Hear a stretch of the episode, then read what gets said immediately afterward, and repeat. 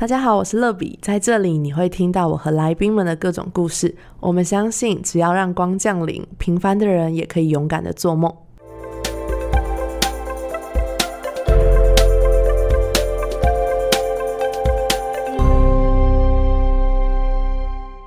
Hello，大家好，我是乐比。今天这一集节目呢，我想要跟大家聊一下子弹笔记对于时间管理到底有没有帮助，并且分享一下什么是子弹笔记，还有我七月一整个月写子弹笔记的成果。那首先我想要问问大家，就是你是喜欢用电脑写行事历，还是用纸本呢？我个人是比较喜欢用纸本。但是我又觉得很懒得带出门，所以我现在其实都习惯记在手机的 LINE 的个人群组里面。那我自己其实手写行事历啊、代办事项啊、日记、手账的习惯已经有很长一段时间了。最早应该要追溯到小一，那时候我妈就是要求我要开始练习写日记，所以我刚学会写注音符号的时候，我就开始写日记了。超好笑，就是我记得升高年级的时候，有一次我打开我小一哆啦 A 梦的日记本。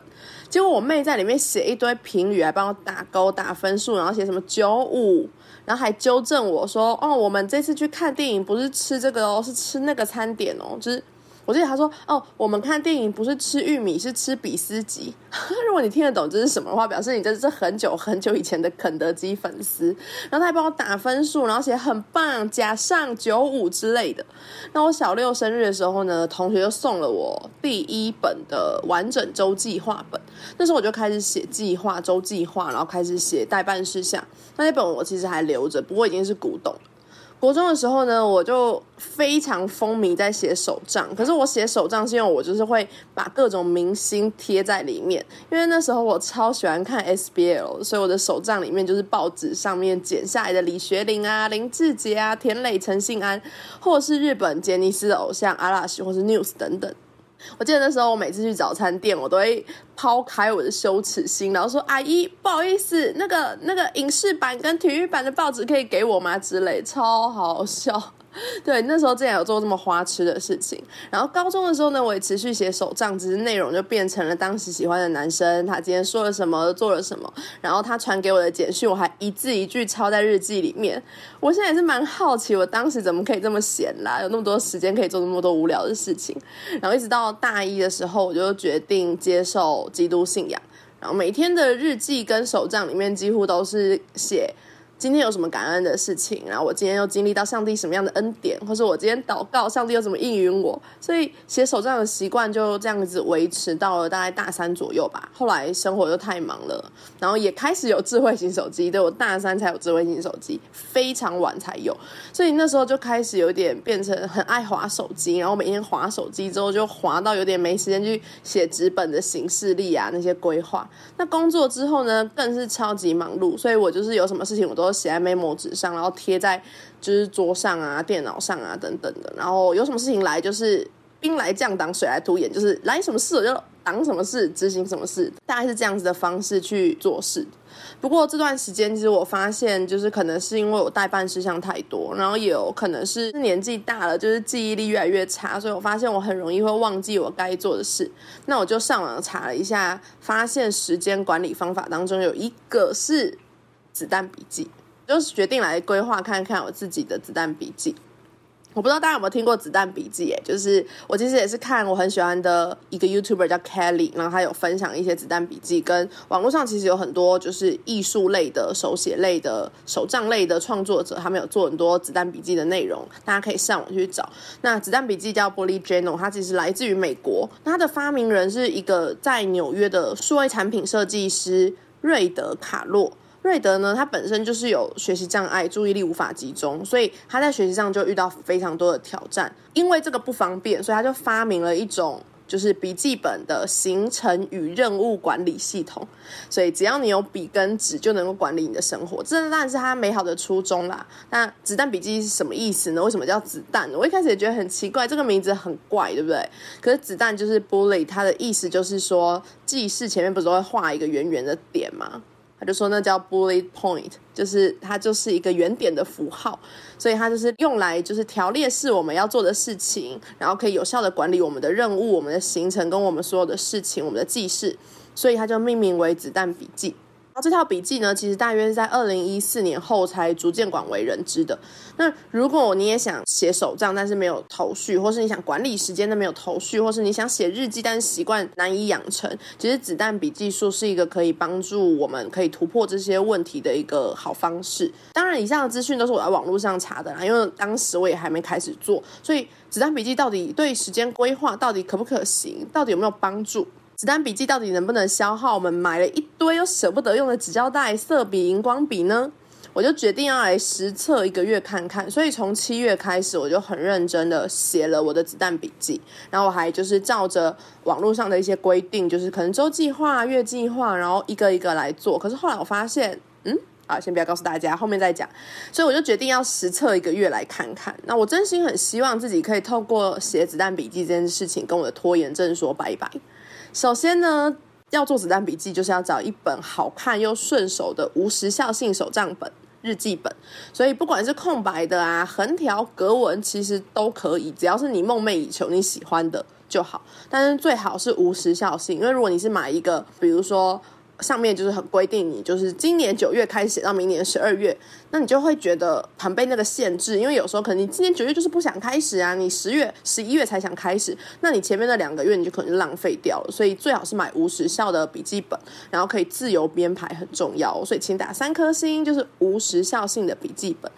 那我也不知道大家会不会遇到一个问题，就是可能你买了一本有时效性的手账之后，发现你半途而废没写完，然后这一本手账就浪费了。那子弹笔记的好处就是它完全可以依照你的需要增加或删减，所以不会浪费到你笔记本的任何空间。不管你是什么样的笔记本，你已经写过了没写过的，你都可以拿来执行规划跟安排。所以其实我是找了一本我蛮喜欢的黑色的笔记本，然后我前面其实已经有手写一些钢笔字，但我后来发现那个纸质不太适合写钢笔，所以我我就用有性的圆珠笔来规划我的子弹笔记这样子。那我觉得子弹笔记有个很好玩的地方，是因为什么局限都没有，所以你要自己写、自己画、自己玩。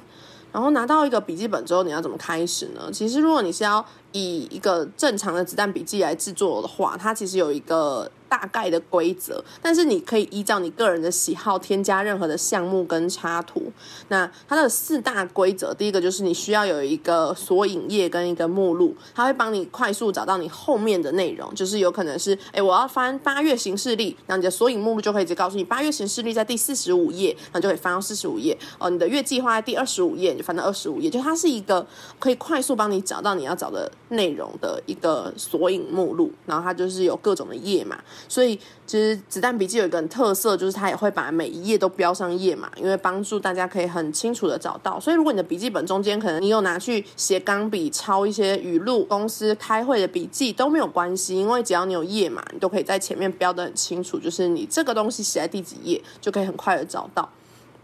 然后再来就是呢，你必须要有清楚的特殊符号，是你看懂的意义，例如是你的圆圈。是固定形成，然后你的斜线、底线，或是你的星号、你的米字键、你的井字键，各代表很多活动啊、灵感啊，或是优先的要处理的重要事项，或是工作老板突然交办事项等等，就是你要为你自己平常的行程来制定一些特殊的符号。再来就是呢，你要找一页把这些符号所代表的意思写下来，以免日后忘记。就是我看到这里的时候，我觉得有点纳闷啦，就是。啊如果我会想到一个我会忘记的符号，那我干嘛还要制定？这不是一个很浪费时间的事情嘛？我一开始是蛮 confused 的，所以我后来在实做的过程当中，我有去印证这个对我来说是不是真的好的。好，第二个呢，就是你必须要有一个未来规划跟目标，就是简单的记录你每个月的一些重要任务。那这部分尽量精简，详细的内容就是可以写在后面的月计划跟日计划当中。这是一个大方向，然后再来第三点就是你要制定的年计划、季计划、月计划，然后你要在这过程当中去执行安排你这一季这一个月你想要完成的各种约会、各种工作、各种活动、各种课程，或者是你的任务等等的。然后最后就是每日计划，你可以用不同的符号来区别你每天要做的事情。那我觉得大家可以自己评估，因为其实写子弹笔记是要帮助大家提高效率，所以有些人可能会做很美，可是他也没有在用。那就没有意义。比如说你画图画很漂亮，可是你根本就没在规划时间，那其实你就去画插画就好啦，你不需要来做一个子弹笔记。所以子弹笔记其实它的重点是帮助我们去有效的管理我们的时间，然后用一个很清楚、很直白，而且是适合你的方式，然后你喜欢的插图、你喜欢的风格来制定属于你。很有仪式感、很独特的一种生活方式。那像我觉得有一些人可能写很多，但没设计，然后打开又觉得很烦，都是字，他没有被疗愈到，所以他效率不好。那他就必须要尝试去做一些他喜欢的设计。那有一些人可能就是写的很美，但是他都不拿出来用，也不写，那也没有用啊，因为就是没有用到嘛。所以其实子弹笔记真的是要量身定做。那如果有需要的话，大家可以在网络上设计师的网站，或者甚至在 YouTube、在 IG，你都可以打。子弹笔记 （Bullet Journal） 你都可以找到很多网络上各个国家人画的插画，然后你也可以借此练习你的英文抄写啦，或是一些特殊的字体，英文、中文都好。你可以练习很多的字体，然后你可以画画，你可以练习画插图，甚至是你以前买的那些囤货的纸胶带，都可以拿出来运用了。完成以上的步骤之后呢，基本上其实就算是拥有一个基本版的子弹笔记啦。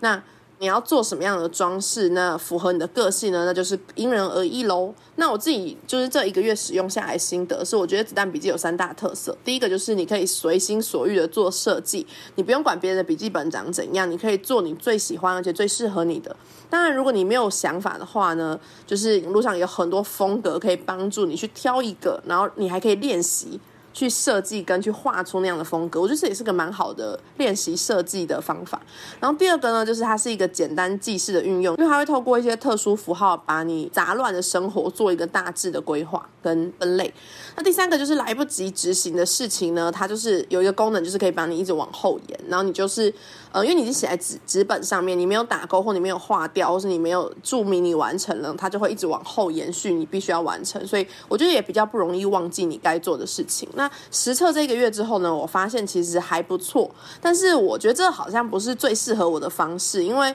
还要去归纳，就是哇，这个事件是要圈圈、三角形还是井字号？这个符号对我来说真的是太花时间了。加上我一直来就是事情很多，然后我已经有点练习到我可以有一个 tempo 去达成成我的八九成的平衡，去完成我该做的事情。所以突然要写子弹笔记，对我来说其实是多一件事情。然后，因为又有它很多的规定嘛，所以我就是为了要走在那个子弹笔记的规范上面，我反而没有办法好好做很多事情。所以我记得我刚开始写的时候，就是因为太忙，然后又没有力气好好装饰那个笔记本，所以导致我就是用墨笔、软笔写了一些简单的英文，然后画了一些格子，可是也没有也没有装饰的很漂亮，然后格子也不够大。然后呢，重点是我在写的时候，我每次都直在想这件事情到底是什么类别，要用什么符号。然后当我那天忘记带本子出门的时候，我就会完全不知道我那天要做什么，或是我那个时辰到底排了什么，我就是觉得好像有事情还没做，就我就想不起来。这其实我觉得在一开始做的时候，有反而造成我更多的焦虑。可是后来就是比较上手之后，我觉得。在一个本子上可以一目了然看到你该做的事情，其实我觉得是一个蛮清楚的。然后再来是子弹笔记，它就是一个可以随时改变跟调整、没有固定形式的一种笔记方式，管理时间的方式。所以它的出现就是来帮助我们去改变、改善、调整我们的生活，让我们可以更好的管理我们的时间跟行程。所以呢，我觉得如果你真的不会设计的人，就是也不用太注重。设计到底要多漂亮，然后你也不用在乎你的工具到底用了什么，也不要给自己压力，一定要写很多事情，或是你要把它写得很满，你的人生好像才有意义，才觉得你自己有事做。我觉得就是。在你自己的 tempo 跟你自己的规划当中去做到最好就可以了。最后呢，我觉得子弹笔记就是它可以帮助我们去认识自己的生活习惯模式、性格跟态度。这是我自己之实测这一个月发现的，我觉得是真的有。还有我们可能写字的就风格，跟我们可能做事情习惯，我们都是想要挑简单做，难的都不想面对啊，或者什么之类的。你会认识你自己。但是我觉得怎么样规划一个？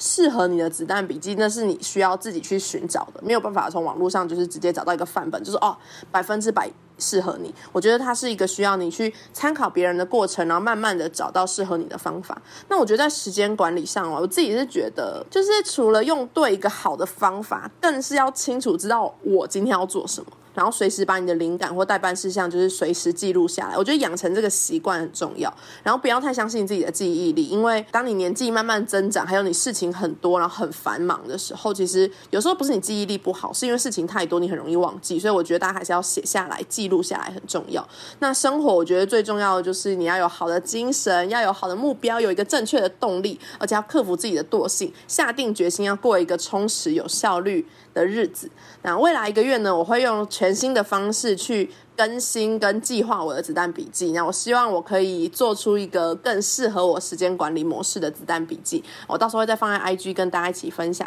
那今天的分享就是比较短，但是我觉得它是一个很真实。我这一个月就是做时间规划、写子弹笔记的一些小经历，跟大家做分享。那我们下次再见喽，拜拜。节目的最后，想邀请大家给欢迎光临五颗星，并且留言分享你的心得。想更多认识乐比的话，欢迎到我的 Instagram sunlight 零零七底线。我们下周见。